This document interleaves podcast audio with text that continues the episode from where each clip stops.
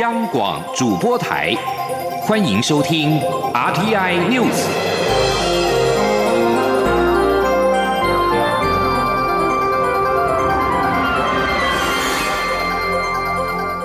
各位好，欢迎收听这节央广主播台提供给您的 RTI News，我是陈子华。中央流行疫情指挥中心在今天公布，台湾新增一百八十五例的武汉肺炎 COVID-19 的确定病例，分别为一百八十例的本土以及五例境外移入，而其中以台北市八十九例为最多，而双北也升为三级警戒。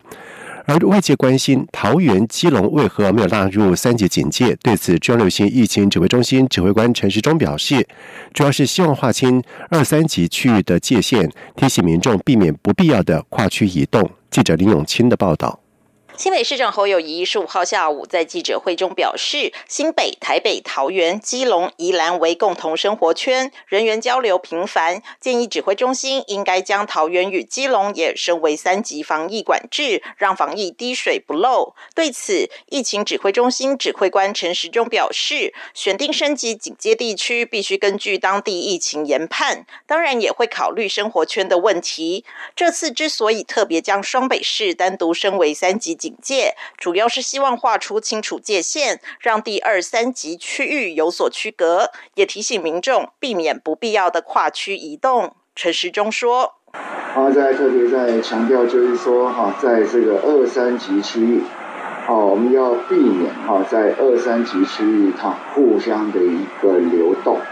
好，互相的一个流动，哈，免得就是说进到风险高的区域，自己增加人力的风险。”陈时中在下午的记者会上也强调，除了双北地区，其他县市的医疗机构也必须开始准备。目前已请北部各医疗体系扩大开设专责病房，以应应未来可能的大量需求。至于各地方政府防疫状况，台中市目前已宣布辖内所有夜市即起暂停营业。高雄市与疫情较热的宜兰县也进入准三级防疫。宜兰县长林姿妙指出，即日起加强县内国道五号各转运站消毒，县民如非必要，不要去双北。至于外岛马祖连江县政府则公告，二十八号前所有公务到台湾出差未经专案奉准，一律暂停。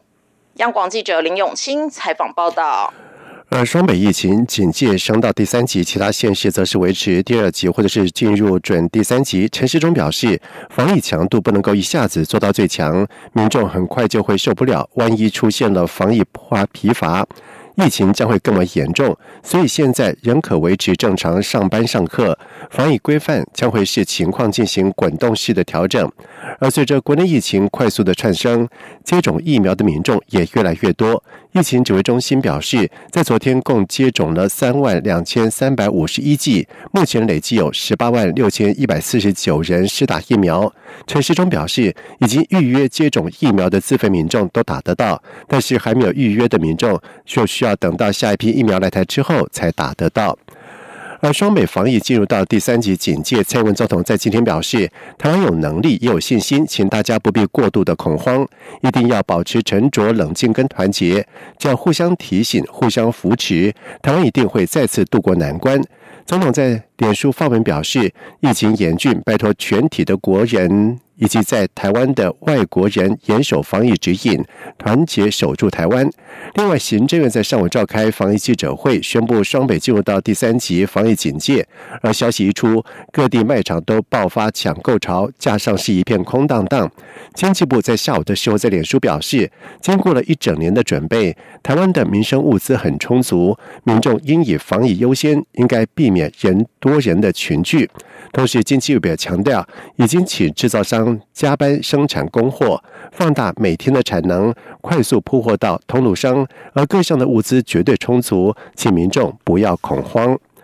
而台湾在今天新增了一百八十例的 COVID-19 的本土病例，光是在台北万华就有四十三例。中卫星疫情指挥中心表示，当地的快筛阳性率超过了百分之十，将在进行 PCR 的验证。另外，最近的三大群聚感染事件，经过病毒序列定序确认，和华航机师以及诺福特旅馆案相同，都是英国变异株。记者陈国维的报道。双北发生大规模群聚感染事件，台北市十四号展开武汉肺炎快筛工作。中央流行疫情指挥中心表示，光是在中心医院的检测站就检出四十六例阳性，剥皮寮快筛站也有十六例，两站共裁检五百二十五人，阳性率超过百分之十。虽然不会立即列为确诊者，但都安排隔离和住院，之后还会进行 PCR 检验。指挥中心也提及新增的一百八十例本土确诊病例，三种松。分院有一名医护染疫，主因是参加进香活动被感染，而非院内感染。目前针对医院门诊人员和相关医护人员进行居家隔离。另外，指挥中心强调，总统府目前有接触者，但没有确诊者，风险相对低。有关和平医院，指挥中心提到，目前所裁剪的医护人员都为阴性。指挥官陈时中表示，这次的本土感染规模很大，针对热区部分将透过警政系统进行疫调，整体需要一段时间才能。厘清中央流行疫情指挥中心医疗应变组副组长罗一军则指出，有关泸州狮子会、宜兰游艺场、万华茶艺馆等三大群聚感染事件，经过病毒序列定序，确认和华航机师和诺富特旅馆案都是相同的英国变异株。在诺富特跟华航事件曾经公布过另外两个序列不同的英国变异株，那他们的这个个案呃并没有改变哈，还是原来的那几案，所以现在看起来就是说万华、罗东以及呃跟跟一二零三相关的案子哈，都这个虽然说发生在好像不太一样的地方哈，不过从这个序列比对看起来，应该都还是有一些互相呃彼此间的关联。陈时中说，以往确诊者的足迹都由指挥中心统一公布，但因最近案例变多，是否交由地方分工发布，好让公布的时间差减到最低？这两天将邀地方政府代表开会讨论。中央广播电台记者陈国伟台北采访报道。而国内 COVID-19 的疫情持续的严峻，双北也升为三级警戒。台北市在下午的时候召开了疫情记者会，市长柯文哲表示，民众尽量在家，非外出不可，一定要戴口罩，尽量不要在外吃东西，减少飞沫传染的机会。另外，新北市长侯友谊是到了林口物流中心视察，他表示，物流供应比平常多了两到三倍。防疫的物资充足无余，他并且指出，新型变种病毒传染力又强又快，因此新北市必须超前部署，所有的活动即日起一律取消。而有关台北市长柯文哲在万华设置快筛站，新北是否跟进？侯友谊则是强调，新北市跟万华仅一河之隔，在高危险区块都会请医院设置快筛站。在外电消息方面，以色列和巴勒斯坦的冲突在今年是有扩大的趋势。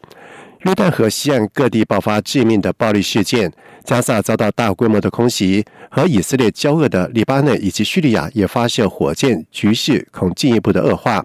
以色列在今天清晨再度的空袭加萨，加萨的哈马斯好战分子则是向以色列发射火箭炮。根据法新社的报道说，巴勒斯坦的伊斯兰组织哈马斯和其他在加萨地区的巴勒斯坦武装团体，从十号到现在已经朝以色列发射超过两千枚的火箭，导致有九个人死亡。以色列各地空袭警报器是整周响个不停。以色列的持续攻击也引发了澳洲数千名民众的抗议。雪梨跟墨尔本在今天分别出现了数千到数百人的示威。抗议以色列连日来对加萨的空袭，在雪梨，示威民众在市政厅集合之后上街游行，沿途高呼“自由，自由巴勒斯坦，自由，自由加萨”等口号；而在墨尔本，示威的民众在维多利亚州立图书馆集合，在游行到议会大厅，许多人是手持“自由巴勒斯坦”的海报。在俄罗斯和美国的关系正处于数十年、数年来最大的危机之际，俄罗斯在十四号宣布，暂时把美国和捷克纳入不友善国家名单。俄罗斯政府公布由总理米舒斯金签署的命令，包括一份不友善国家的名单，这些国家对俄罗斯、俄罗斯国民或实体进行不友善的举动。名单当中包括了美国跟捷克。俄罗斯表示，捷克大使馆将只能雇佣不超过十九名的俄罗斯的国民，美国大使馆则是一个都不准雇佣。俄罗斯国营塔斯社报道说，克里姆林宫发言人佩斯科夫在十四号表示，俄罗斯仍准备好对话，并且强调，事实上目前只有两个国家被纳入不友善国家名单当中。以上新闻由陈子华编辑播报，这里是中央广播电台台湾之音。这里是中央广播电台。台湾之音。